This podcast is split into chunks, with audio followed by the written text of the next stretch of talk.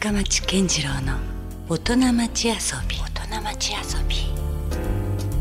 さあ、えー今夜遊びに来ていただいているのは篠栗町の、えー地域おこし協力隊の溝口聖子さんです。こんばんは。こんばんは。よよろしくお願いします。ろしくお願いします。なんかちょっと照れくさいというかね。はい。あの 実は僕はもう本当みぞちゃんみぞちゃんと言って、もうどのくらい前から知り合ってるかやな。多分10 10年年。ぐらいは経つよね。はい。実はあの前々回ぐらいかなゲストで出ていただいた、はい。えー船越さんに、えーまあリコメンドっていうか ご推薦いただいてそし。て今日来ていただいてるとはい。いうことなんですよ。えーっとそもそも、はい。この篠栗町のはい。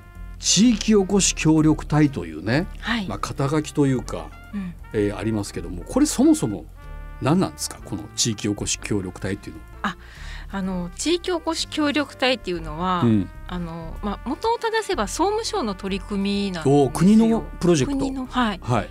なので、まあ、私たち地域おこし協力隊のお給料っていうのは、うん。まあ、国からいただいているような、あその地元の行政とかそういうところではなく、はい。まあ、あの行政がうん。あの何人うん。雇用したいっていうのをこう国に言って、うん。で国がそれ認めて、うん、あのお予算が下りるみたいな。あーすごい。なんか名前の割にはもうすごいちゃんとした組織というか。そうねです。そういうことなんだ。はい、へえ。えじゃあなんでまたここをその篠栗町はい、を選んだんですか？笹栗はですね、うん。あの私実家釜市おおはい。まあ近いようでちょっと違うけどね。はい。おなんでこう通勤とか、うん。まあ、通学の頃の通過点だったんですよ、ああでも福岡に出てくる時通るよね、はい。篠栗は。はい。でなんとなく身近。うん。かつ自分の、まあ、おばとかおばあちゃんが、うん、あの子供の頃お遍路に行ってたのを覚えてはいたはんですね。い。う。んでなんとなく意識してて、うん。で、えー、10年ぐらい前ですかね、うん。あの森林セラピうんー参加した時に、はい。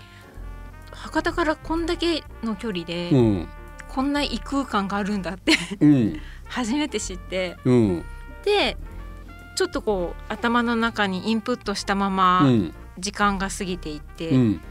で、えーまあ、地域おこし協力隊になろうかなと思ったのが、うん。退職しようかどうしようかってうん。悩んでた時だったので、あれですよね。だからもうそれまでは細部ガスの社員だったんですよあね。そうです、うん。はい。うん。でサイブガスの社員で、えー、とちょっと辞めようかなと思った時うに、ん。じゃあ何しようかなって考えた時、うん。あの知り合いからこういうのもあるんだよって教えてもらって、うんじゃあ準備期間としうてん。これはいいかもしれないとうん。思って、うん。えーこの地域おこし協力隊についてどんどん調べるようにうん。なっていきました。なんかその試験とかがあるんですか？はい、あの申し込みをして、うん役場さんの面接があります。面接がね、はい就職面接みたいな。就職面接みたいなへえでそれで無事無事通ってはい採用と。はいで今何年ぐらいやってるんでしたっけ？実はですねあの私今4年目に迎えてて、うん。あの本当だったら任期は3年で満了なんですおね。うおう。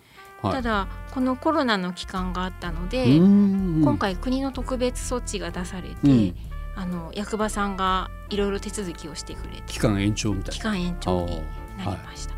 じゃあ何年間でき本来は三年のところを何年間できるようになったんですか？プラス最大2年だから最長でも5年ですね。マックス五年マックス5年。うん、やるとはいいうことなんだ。はい。じゃあこれはそのもうかなり長いことやってるということよね。そうですね。普段どんなことをしてるわけこれは？普段は、うんあの私はこう最初のミッションが、うん女性の視点で、うん。こう笹栗の観光をうん情報発信してほしいっていうような、ああ女性目線でね。はいうんでもともと私旅行が大好きなのでうん。ああそうだったね確かに。はいうんだからあの笹栗町を旅行する気持ちで、うん自分も歩いてうんで何か面白いものを見つけたらそれを発信するうん。っていうのをうん、日々やってます。なかなか楽しそうな話だけ聞いているとそうなんですよ。まあ大変なんだろうけどね仕事だからねでもなんかちょっと面白そうな、説明すると、うん、なんか毎日遊んでるみたいだねって言われます。だからもう観光客目線よねいわばね、はいはいであここ面白いんじゃないとか、はい。そう発見していくのが仕事みたいな。そうですね。発見して、うんまあそれを伝えるために、うん、やっぱりこう 自分目線だけじゃいけないので、まあ確かにね。自分のこう好みだけでそれをチョイスしてたらもういよいよ趣味の世界で終わってしまうもんね。に趣味なので、うんう。んまあそこでこう関わってる町の人たちに、はい。これってどういうことですかとか、教えてもらったり、うん。まあその歴史だったり、うん。まあ文化的なところをうん。教えていただいて、はい。じゃあ今までこれが続いているのは、えーこういう努力があったんだとか、そういったところまで含めて、うん。あの情報発信するっていう。うんそういうのを基本のベースにしてます。なるほどね。4年目に突入したうん。その地域おこし協力隊をやっているみそちゃんからすればですね、はい、どうですかこのみその笹栗の魅力というのは？笹栗の魅力はあのー案内人をつけてうん。歩くのがうん、最適だと思います。知らずにあんまりこう言ってもはい、堪能できない可能性があると。堪能できないと思います。なるほど。あのーうん。まあ皆さん私もそうなんですけど、うん。旅行行く時って、うん、だいたいネットで調べて、うん。あここ面白そうとか。ある程度情報取れるもんね今はね、どっかに興味があったら。ですよね。うん。でも本当に面白い情報って、うん。笹栗の場合は、うん。人に聞かないと、うん。多分出てこない気がします。ああなるほど。それは何？こう場所とかじゃなくてうん。むしろこう人だったりするわけ、人だし、うん。あのーなんていうのか笹栗の方って多分こうシャイシャイというか、うん、あのー町自体がお遍路でずっと栄えてきたのでそうですよね。よく言われるのが、うん。旅館さんにしてもこうお寺さんにしても、うん。あのこうみんながどんどんどんどん来てくれてたから、うんこういう街だよっていう発信することをうん、やったことがないらしいんですよ。ああなるほどね。やっぱ歴史があるしね。はい、町としてもね。町として、ほっといてもかつてはたくさんの人がはい、来ていた。来ていた。うん。来ていたし、うん。もうその方々をおもてなしするので精一杯だったから、うんうん、あの PR する余裕がまず余裕がなかったないと。うん。で今こう特にコロナになって、うん。こう人がなかなか来れなくなってうんっていう、やっぱこう状況が変わってきた時に、うん。あの情報発信しないといけないなってうん。漠然とは思ってあるけど、うん。どうやってやるのがいいかがいまいちわかんないってうんいう声はよく聞くんですね。なるほどね。うん、でそういう時にじゃああの、まあ、こういう時代だから費用的にも難しいのであれば、うん。少なくとも SNS お金かからないうんうし、ん Google とかああいうものを利用すればうん。あのマップで検索する時うん、付近の情報とかって拾えるじゃないですか。出てきますね。うん。なのでせめてそういうのにヒットするよううに、ん Google の中に情報を載せましょうよとか、うん。そういったところをうん。今アドバイスして、うん。あの実際にやってるんですね。うん。なので知ってるようで知らないっていうのが、うん。町の人自身もあそう。地元の人って意外と当たり前すぎてそう。これが客観的に見た時にねはい。あのちょっと変わってるとかうん。面白いとかっていうことを意外と気がついてない人いますよね。気がついてない。うん。気がついてないし、うん。めちゃくちゃ綺麗なお寺なんだけど、うん。いやうち古いですからとか、あ何もないとかぐらい思ってるわけよね。いやそうじゃなくてうん。すごい厳かうで、ん。めちゃくちゃ落ち着ける場所ですよって、うん。それをなんか謙遜される。うん。えうちはって。うん。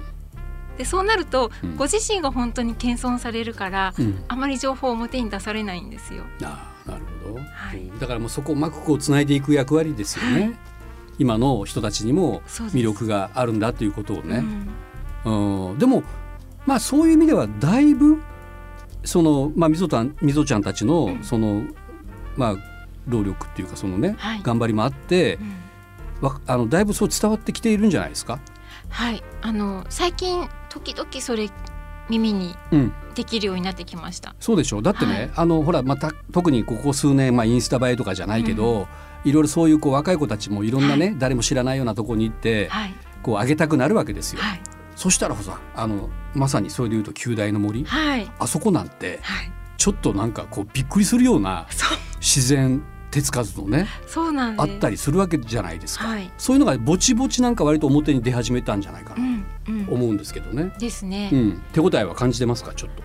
ちょこっとずつ感じてます。あの、若い方とかがうん。お遍路に来てくださったりとあか、あとそうですね。自分の周りの友達うん、がこう私笹栗にいるっていうと、実は行ってみたかったあーそれをきっかけとしてね。はい。うんうんうんなるほど。で最近結構友達を案内することが増えてきました、女性の目線ってさっき話で出てたけど、うん。あの神社仏閣とかも結構好きな人多いよね。多いです。なんかそこに癒しを求めるというか、はい。まあ僕なんかもどちらかというとその仏像が好きだったりとかするんで はい。意外と行きたくなるうんうん。場所ではあるんですよね。はい。であれですよね、まあ、まあ泊まることはもう本当ないんだけども、うん。でも宿坊とかもあるしね。あります。そこで何かまたこううん。いろいろこう神秘的な体験がはい。ちょっとできたりするよね。精進料理もいただきながら美味しい。はい。ね。精進料理もあるし、うん。まあ、そこに泊まってお写経とかを、うんうん。普段はねテレビ見て過ごす時間をはい。ちょっと静かな時間でうん。過ごしてみるのもおすすめだし、うん、場合によってはお坊さんに指導してもらって、うん。瞑想をやってみるとか。瞑ですね想体験、うん。そしてその宿坊によってはいわゆるこうファスティングみたいなあそうですね。宿坊というかはい。あのファスティング旅館の若杉屋さん。若杉屋さんか。はい、ではやってますね。ねそうはいいうすとこで、ごい人気。うん。ん。だから僕もそのなんかあるねローカル番組とかを通じてあこんなこともやってるんだみたいなね、はい。ことはなんかちょっとちょっとずつ笹栗ちょっと変わってきてるなっていうね。結構本当にやってきて、うん。案内人がいればうん。あの知らない笹栗にうん。きっと出会えるとうん思います、なるほど、はい。まあ、そもそも西部ガスで勤めてた頃に出会って、その頃ってさはい、なんかあの、まあ、西部ガスさんだけにうん。なんか料理はい。とかを、まあ、なんだあれこれコーディネートみたいな仕事かな？あれなん何の仕事だったんだっけあれ。えっ、とあれはですね、うん。ガスコンロを買ってくださった方のお宅に、うんうん。あのホームパーティーの出張サービスをするってえいう、ー、そんなことや出たんや。はい。あのうん。そういうのをちょうど私の時はやってて、まあ、そういうのやったりだから僕料理人のイメージあるもん みぞちゃんといえば。まあそんな仕事をしてた僕はみぞちゃんのイメージがあったんで、はい、なぜうん。そこでまたね思い切ってはいこの今の話前半にお伺いした仕事にはい。仕事をやろうとはい。いうことになったわけ。えっ、とですね、うん。まあ辞める3年前うん。に、あの家庭用のお仕事からうん。業務用のお仕事にうん移動になったんですよ。ああその直接お客さんとつながる仕事じゃなくなった？はい、うん。あのつながる相手がちょっとこう規模の大きいああところに企業とか、うんうん。まあ、病院さんとかうん。大学さんとかはい。になって、うん。であのそこでの商材が、うん。あの結構金額の大きいうん。大きなうん。商品になったんですね。うん。でそれを販売しようとしたら、うん。いわゆるこう設計的なスキルとか、うん。知識を持ってないと、うん。あの的確な提案営業ができない。なるほど。であまりの金額の大きさに、うん。あの提案することがちょっと怖くなったりもして、うん。でちょっとこうビビっちゃうところもあったんです、ね、あそうなんかねちょっとそのスケールがより出るからまあ人によってはそれを良しとする人もいるだろうけどね。うんでなんかこうその提案するときに、うん。あなんかちょっと私無理かもってちょっと思っちゃったんですよ。。う。んででそうするときになんか、だんだんこう若い子たちうん。うん入社2年目とか3年目ぐらいのはい若い男の子たちが、うん。もうすごいガンガン営業するんですよ。うん。でしかもすごい上手なんですうよ。ん。嘘もついてないしうん。すごい誠実だし、あこんな風に伝えたらいいんだとかうん。すごい学ばせていただいたんですけうど、ん。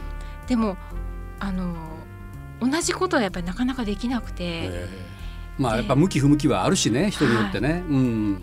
でその時ちょっとやっぱ自分的にうん。ちょっとこう落ち込んだというか、うんあの役に立ててない感覚っていうのあをあ少しこう自信喪失的ちょっと感じてしまって、うん。であの改めてあの私何がしたいんだろうってちょうんっと考えちゃったんです。なるほど。うん。うんうん。であの考えてる時にちょっとなんかこう自分がもっと身の丈にあった身の丈に合ったあ。何かをやらないとうん。ちょっと精神的に持たないなっうんてうん。ちょっと思ってきて、うん。初めて聞いたその辺の葛藤の話。そうですよね、はい。うん。あんまり人に話してない。なるほど。誰にも言ってない話だったんですね。そうですね、あんまりう言わない。はい。はい。でも逆に言えばちょっと思い切った選択ですよね。だってそれまでだって何十年も勤めたはい。企業を仮にもねはい。辞めるっていうのはうん。結構い決断がいるよね。だいぶ考えました。はしまあ辞めるよ結局辞めた年の。春ぐらいからずっと考えててうん。しばらく何もしてなかったんですか？いやずっと西部ガスで働いてて、まあ、最終的に退職しました、うん。翌日の朝からうん。篠栗町役場でよろしくお願いしますすごいね。もううまいことじゃあブランクゼロ。ロですつな がってるじゃないですか。はいえーでそれでその地域おこし協力隊とはいいうところですよね。また全然違う仕事じゃないですかこれって。どうですか自分が今までやってきて。なんかまた感じたことっていうのはありますか？そうですね、うん。なんかやっぱ一番感じたのは、うん。その苦手としてた営業のお仕事うがん。意外と一番生きてるっていう、あそう。はい。あそうか。だから PR っていうのはある意味ちょっとそういう営業的なはい、要素もちょっと出てくるのかな。なんかこう街の人にうんこう飛び込み営業じゃないですけど、うん。こう飛び込んでいかないとうん。話は聞けないのうで、ん、うん。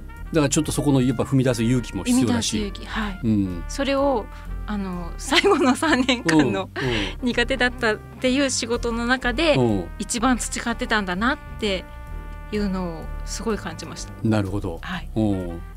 もうどうですか？もう4年目に入ってるからはい。もうかなりじゃあ篠栗町に関してははいもう深掘りできたというか。結構結構できてきたんじゃないかなって思います。うん。あの実は去年からかな、去年から、うん。あの若手のお坊様方うん、の会議とかにも一緒に入らせていただいてそういうとこにも入るんや。そうなんですよ。今あのお坊さんたちがうん。あの笹栗霊場のガイドブックを自分たはちで作ろうとしてるんですよ。いなるほど。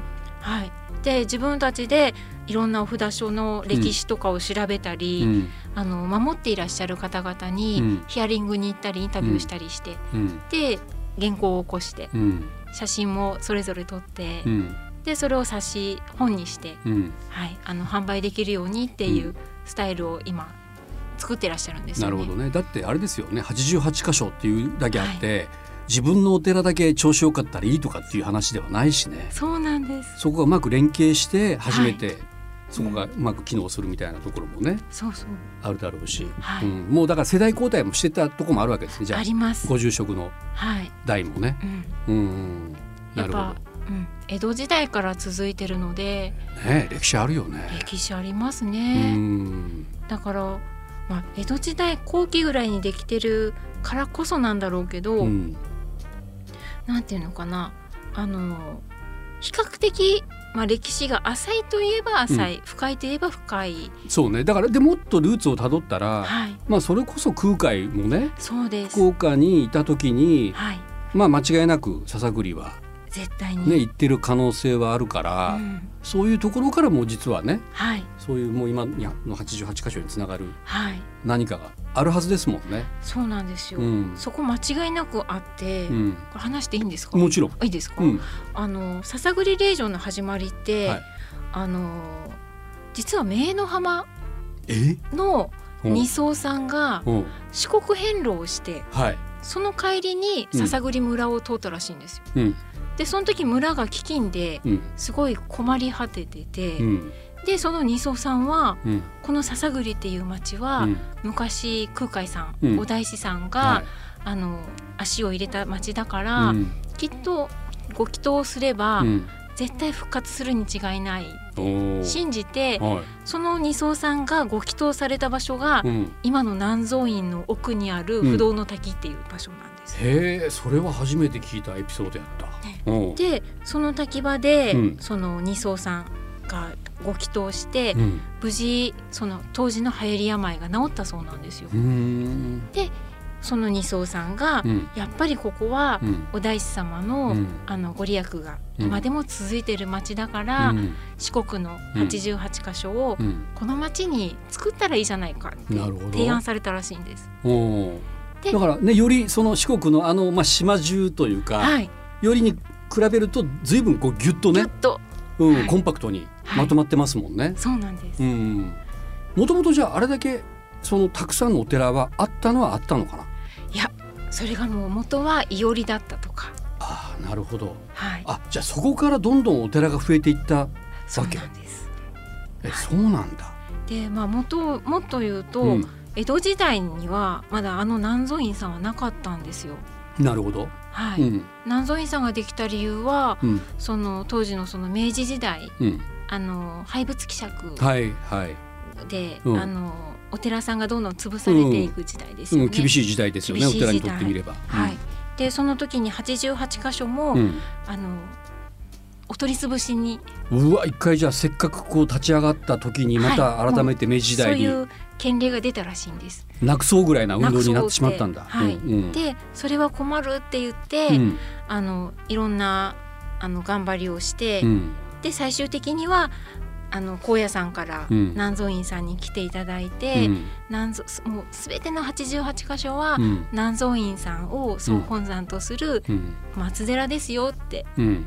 いう言い方をして、うん。あのお取り潰しを免れたっていう、なるほど。はい。うん。歴史があるんですよ。そういうことなんですね。うで笹栗も本当ねうん。やっぱ改めてそのただその宗教的な意味だけでね、うん。お遍路としての88箇所を回りましょうじゃなくて、はい。その回る過程において、うん。ものすごくそのまああの癒される風景があったり、うん。しっかりだからそういうことがねはい感じられるようになってるもんね。はい。うん、なんかあとじゃあみぞちゃんせっかくさ地域おこし協力隊やってるからはい。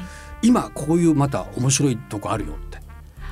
またほらあんまりこう人が知らない笹栗の魅力うん。ってなんか他にないですか、そうですね、笹栗の魅力って、うん。私歩いてて思うのは、うん。あの若いお坊さんが多いうん。引き継ぎ手としてうんいらっしゃるので、はい、あの今その方々がすごい頑張られててさっきの話でもはい。そうですよね。うん。もうあのお寺の体験っていうのを、うん。あのしてくださってる。うん。なので例えばこう瞑想したいなとか、うん。滝行したいなとか思った時、うん。遠くまで行かなくても、うん。笹栗のお寺さんでうん。それできるんですよ。なるほど。はい、うん。なんかそういうのは結構知ってほしいなって思うポイントですね。だからなんかお寺ってついつい一般的なイメージだと、うんこう檀家さんがあって、はい、その人たちしかあんまりねこういけないイメージもあるわけですよね。はいでも全然そうじゃないと開かれてると。めちゃくちゃ開かれてます。うんめちゃくちゃ開かれていうて、んあのーなんかこう一つ一つ何気なくやってることうのん意味を、うんもし訪れてお坊様にもしあったとしたら、うん聞いてもらえるとうん楽しみが増えるかなと思います。うんなるほど。例えばこうお寺でお遍路行ったとして、ろうそくあげる線香あげる、うん。お賽銭あげるとか、これにはどういう意味があるんですかとか。なんで、うんあのろうそくをあげてるのって聞いて、うん。多分すって 答えられる方ってあんまりいないと思うんですよ。うんうんみんなやってるからって、これうんお作法なんですよねみたいなうん。感じだけどでも実際そのろうそくにはちゃんと意味があって、うん。それを知るとあのお遍路で回る時のうん。こう気持ちが変わっていくというか、うん。うん。なるほどね。はい。いやなんか今までの話を聞いてて一つ思ったのは、まあ、直接的な当事者がないがゆえにうん。うん逆に伝わってくる。あ。だからなんかその自分のところを精一杯こう PR するのとはちょっと違って、はいなんかあのそれを、まあ、ある種のこう観光客目線というかね一般の人の目線ではい。あこれはこういうちょっと面白いところがあるよと。はいこれ笹栗にしかない魅力だっていうことをね、うん。すごくこう伝わってくる。本当ですか、うんうんうん。よかった。ありがとうございます。いやいやなんかねもっともっと本当は聞きたいぐらいなんですけども、まあ、だんだん時間も迫ってきてますがはい。なんかねそうやってみぞちゃんがはい。今仕事をしてる上で、まあ、うん。もちろんずっとこう本当はもうサイブガス時代から続いてる、ね、はい。わけですけども、はい。なんかこう大事にしてることっていうのは何かありますか、大事にしてることは、うん。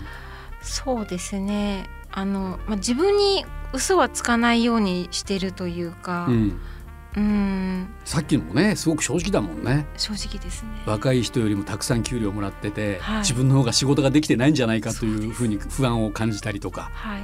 うんそれ全然本当だったらスルーしてもおかしくないところではあるんだけどもはい。そういうところにももうね目をつぶれないというか、目つぶれないですねなんか。うん。うん、うんまあその正直であることと、は嘘はつかないようにっていうこと、うん。あとそうだな、まあ、なかなかできてないところではあるんですけど、うん。あのまあそれこそ船越さんとはい。一緒にお仕事してた時の上司うん。から言われ、いつも言われてたことで、うん。まあ、素直で謙虚で、うん。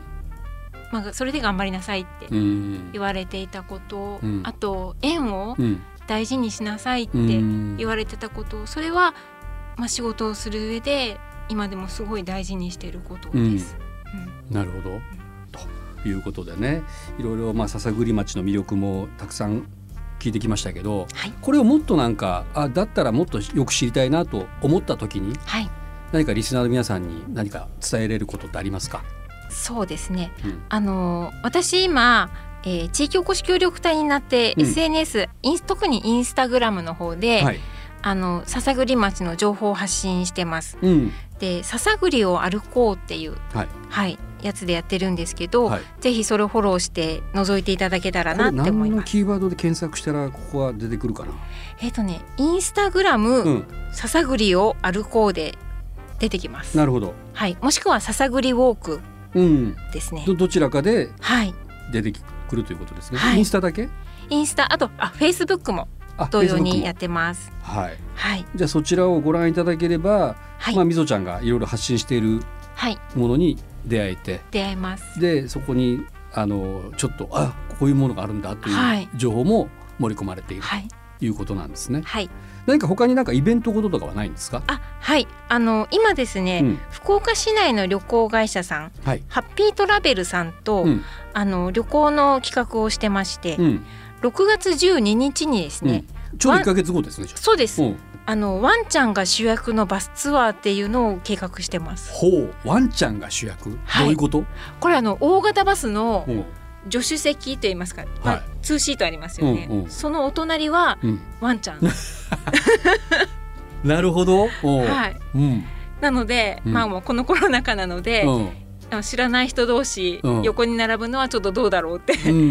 だけど自分のワンちゃんだったらうん。いいじゃないかということで。いやいや面白そう。これ絵的に面白そうよね。それをバス見た時に全部その人間とワンちゃんが交互に並んでるわけや。そうですそうです。はい。めちゃくちゃ面白いじゃん。そうでしょ。でこれあのユニチャームさんもあうのん。協力してくださっててあのちゃんとあの粗相しても大丈夫なようにあそっか。ワンちゃんもおむつをちゃんとどうかしたらつまあね。興奮してね。興奮してはい。ウレション的なことが起こったりはい。するわけよね、はい。それでも OK オッケへえあこれはじゃあそうワンちゃんとか飼ってらっしゃる方ーははい。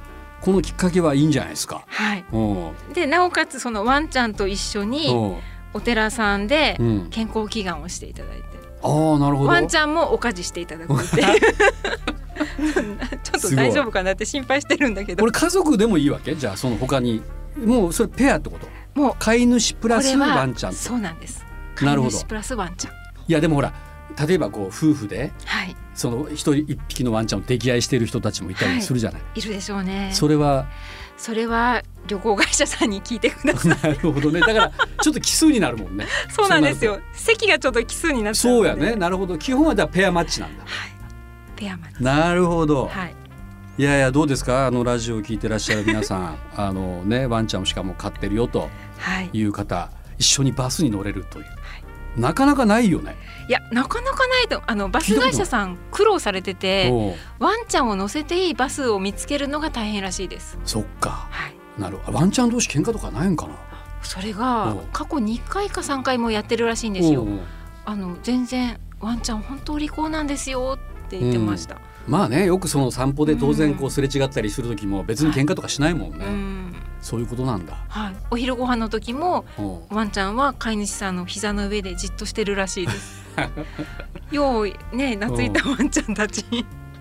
これはちょっと気になるしもうぜひ興味ある人もいっぱいいるんじゃないですか、はい。じゃあこれも申し込みたいと思ったらどうすればいいのか。ハッピートラベルさん。はい。そうです。ハッピートラベルさんで検索していただくとはい。あのワンちゃんハッピートラベルワンちゃんツアーとかで。あワンチャンツアーで、はい。キーワードで出てきます。検索したら出てくるとはい。いうことでしかも笹栗もいろいろ回れると。回れます。ねいうことですね。その案内人が私です。あそうか。あそれもあのガイドみたいにはい。なるんだ。はい。なるほど、はい。これは興味深いぞ。